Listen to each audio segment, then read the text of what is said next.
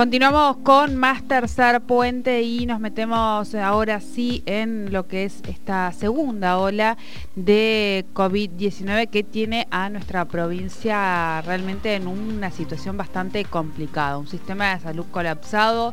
Nosotros el otro día hablábamos con gente del Hospital Bucarroldán, hemos comentado aquí la situación del Hospital Heller y eh, médicos eh, y personal de trabajadores y trabajadoras de la salud de nuestra provincia que están trabajando a destajo eh, porque el sistema está colapsado. Hay gente que no tiene camas, hay gente que está esperando. Hay todo una, también un imaginario, y lo decía el otro día la directora del hospital aquí, hay un imaginario de cómo se produce eh, eh, el rebote o, el, decirle no a un paciente y eso no ocurre, no hay pacientes que les dicen que no, siempre van a tratar de buscarles el lugar, sí está colapsado, sí hay gente en los pasillos, sí hay gente en las guardias, eso es una realidad, hay lugar, hay gente que está en el espacio DUAM, han abierto otros lugares, así que nosotros ahora estamos en comunicación con el director del Hospital de Plotier, Francisco Fassi, para conocer también la situación de aquel lado. Eh, ya está en comunicación con nosotros. Buenas tardes, bienvenido a Tercer Puente. Jordi Aguiar y Soledad Brita Paja los saludan. Hola chicos, ¿cómo están? Buenas tardes para ustedes. Este, no estamos tan de aquel lado, estamos bastante cerquita y la situación nos tiene en conjunto preocupados a, toda la red de efectores de salud. Sí, eso lo, lo mencionábamos el otro día, nosotros tratamos de en este sentido tratar de, eh, eh, de que la gente tome conciencia porque esto está ocurriendo y eh, todos los días vemos que hay gente que no, que no la toma y que hay gente del otro lado que está trabajando a sol y a sombra y tratando de encontrar un espacio para los pacientes, está tratando de llevar esta situación adelante y salir por lo menos de este mayo que nadie pensaba que iba a terminar así con esta segunda ola estallándonos en la propia cara, ¿no?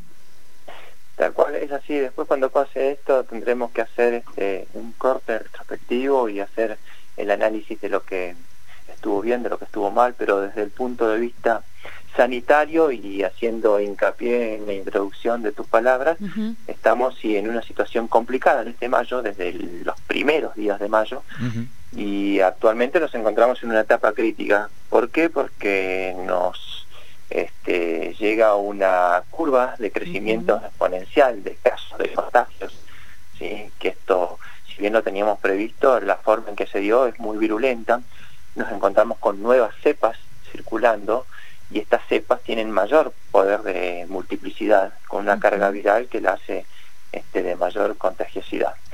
Entonces, esto hace que se encuentren colapsados la mayoría de las camas de los servicios de los efectores, tanto públicos como privados, ¿sí? y a diferencia de la primera ola, este, esto es en simultáneo en toda la provincia.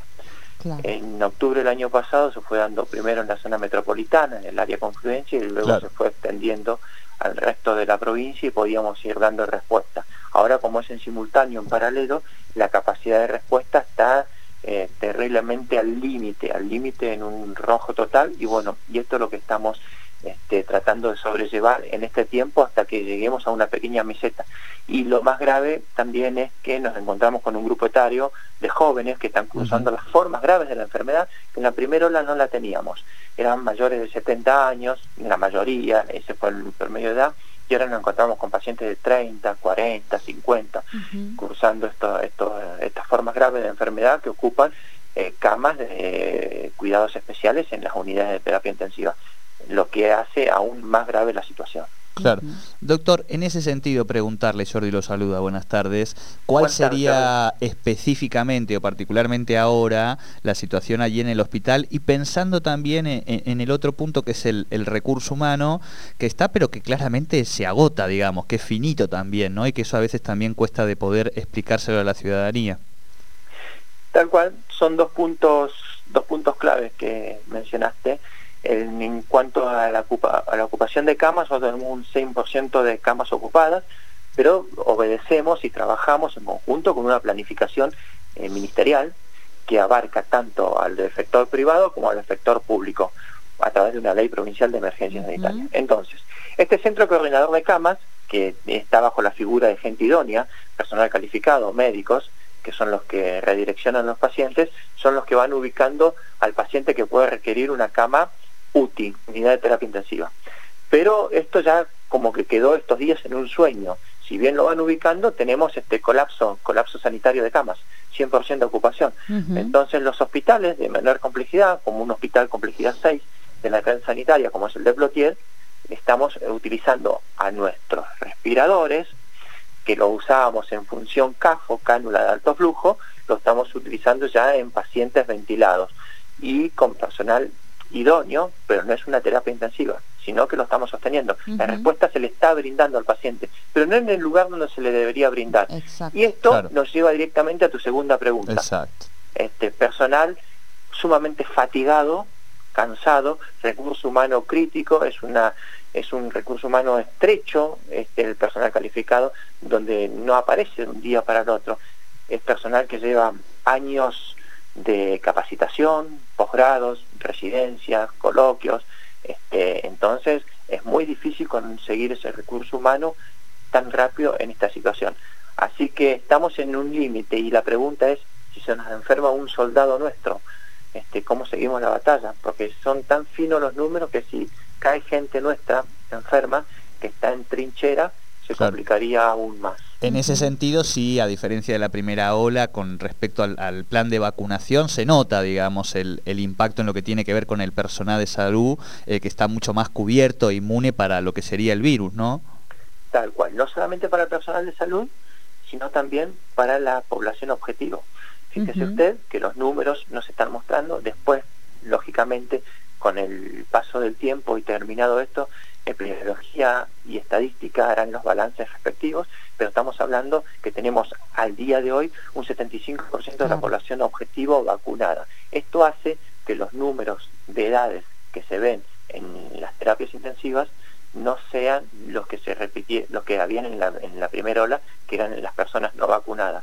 Entonces, hoy con este grupo joven, que son ah, jóvenes sin factores de riesgo, muchos de ellos, y que están ocupando una cama de terapia intensiva por la virulencia de este virus eh, o por la multiplicidad de contagio, hace que este, la pregunta sea, si hubiésemos tenido vacunados a estos grupos de edades, este, capaz que hoy la ocupación hubiese sido menor, pero eso se verá luego con los estudios. Lo que sí sabemos que la provincia traslada las dosis que van llegando y las coparticipa a través de sus zonas sanitarias a través de los lotes que va recibiendo. Yo creo que esta es una pregunta a nivel país, no provincia. Hoy el país tendría que tener 30 millones de personas vacunadas. Creo que ahí está la falla. Sí, sí. bueno, es, mundial, ¿no? Problema global, claro. No sé si es, un poco que lo que se, está pasando en este tránsito, digamos, que a nosotros nos ha agarrado ahora entrando a, un poco ya a, la, etapa fría del año y a los países europeos con mayor capacidad, Estados Unidos, los del norte, ahora les agarra ese, ese veranito que nos hizo respirar un poco más a nosotros, ¿no? Te creo que también ahí, se nos va dando. Y más eh, menos eso. Sí, y respecto a las capacidades, que también bueno, se habla mucho, respecto a la posibilidad de quedarse sin oxígeno y demás, ¿cómo están hoy, por lo menos en el hospital de Plotier? En ese sentido no hemos tenido problema. El oxígeno se está consumiendo muchísimo. Nosotros tenemos este, los tanques de oxígeno que tiene medidores y sensores que los va leyendo en, en escritorio la misma empresa proveedora, la que nos va proveyendo el oxígeno, va monitoreando las capacidades de, ocupación del tanque. Así que en eso hasta ahora no hemos tenido problema y sé que la provincia ha trabajado fuertemente en este, eh, que haya oxígeno también en el interior eh, del territorio.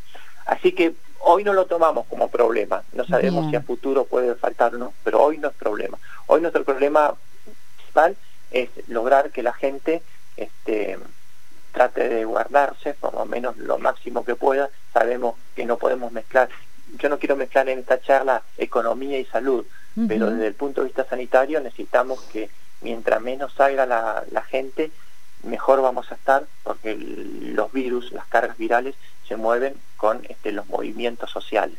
Entonces, mientras se desplaza la gente, se desplaza el virus. Y esto es lo que lo hace este, de mayor contagiosidad, más con estas cepas que tenemos. Y con respecto a lo que también usted me preguntaba, que era este, cómo se ocupan las camas, tenemos un score que también se maneja desde el centro coordinador y desde allí, no es por amiguismo, ni por dedo, ni mucho menos, sino por edad o debilidad, estado general de salud del paciente, es como se va redefiniendo quién ocupa esa cama.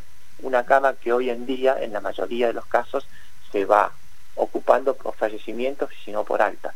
Pero tenemos en el horizonte próximo inmediato, y así lo están transmitiendo nuestras autoridades sanitarias, la esperanza de que con estas restricciones empiece a estabilizarse este pico de contagio y empecemos a liberar algunas camas de UTI. Así es, así es.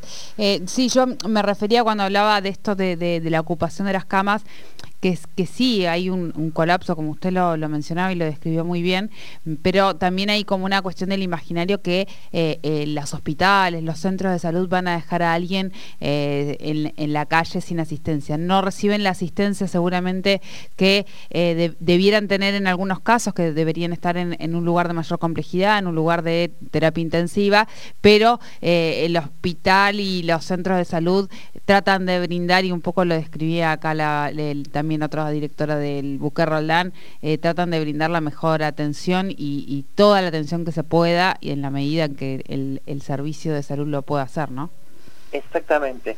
Si nosotros tenemos un médico que tiene que estar viendo cuatro pacientes que están en un respirador o tiene que estar un profesional médico viendo 10 pacientes y un profesional enfermero cada cuatro pacientes, esos números se incrementan. Un profesional médico está viendo 14, 15, 16 pacientes, por lo menos en el área de clínica, algunos en situaciones este, de respiración mecánica asistida, y un enfermero que tendría que estar viendo este, entre 2 y 4 o 5, depende si está con eh, ventilación mecánica o no, capaz que está viendo 6 o 7 y esto hace que se fatigue el personal, pero respuestas se van dando, pero ¿hasta cuándo soportamos esto? Claro. Esa es la, pregunta. Ese es el desafío, tal cual. Doctor, muchísimas gracias por esta conversación con Tercer Puente, muy amable. A ustedes, a su disposición. Muchas gracias. Muchísimas gracias. Hablábamos con el doctor Francisco Fassi, director del Hospital de Plotier, sobre esta situación eh, que hoy está viviendo el sistema sanitario de salud en la provincia y eh, es algo que se repite. El control también está en nosotros. El sistema está dando todo lo que puede dar. Eh, esto lo hemos visto repetirse en el mundo, no es solamente Argentina. Seguramente nosotros acá tenemos un sistema que todavía falta inyectarle mucho más o ha tenido mucho, mucho tiempo sin, sin, eh, sin, sin, tener asistencia y eso obviamente hace que, las cosas estén un poco más complicadas. Pasando a otro tema, recién nos acaba de enviar eh, la, lo que recién la primicia que nos daba eh, aquí Daniel González, presidente de ACIPAN, ya salió, está saliendo una disposición de la municipalidad a través de, obviamente, adhiriendo a los decretos nacionales y al decreto provincial donde eh, se dispone que durante la vigencia de estos decretos los supermercados e hipermercados ubicados dentro del ejido municipal de nuestra ciudad, de la ciudad de Nauquén, deberán delimitar los sectores de los artículos que no sean de primera necesidad, prohibiéndose la venta de los mismos ah, de manera presencial. ¿Esto para qué? Un poco lo mencionaba Daniel González aquí en Acipan de Acipan que eh, la idea es tratar de respetar aquellos comercios que venden electrodomésticos, por ejemplo, que hoy no pueden venderlos, bueno, que los que están abiertos porque tienen productos esenciales tampoco lo hagan y esta es la disposición que han conseguido que la municipalidad hoy eh, establezca para que esto no ocurra a través de este pedido que ha hecho Acipan al Ejecutivo Municipal.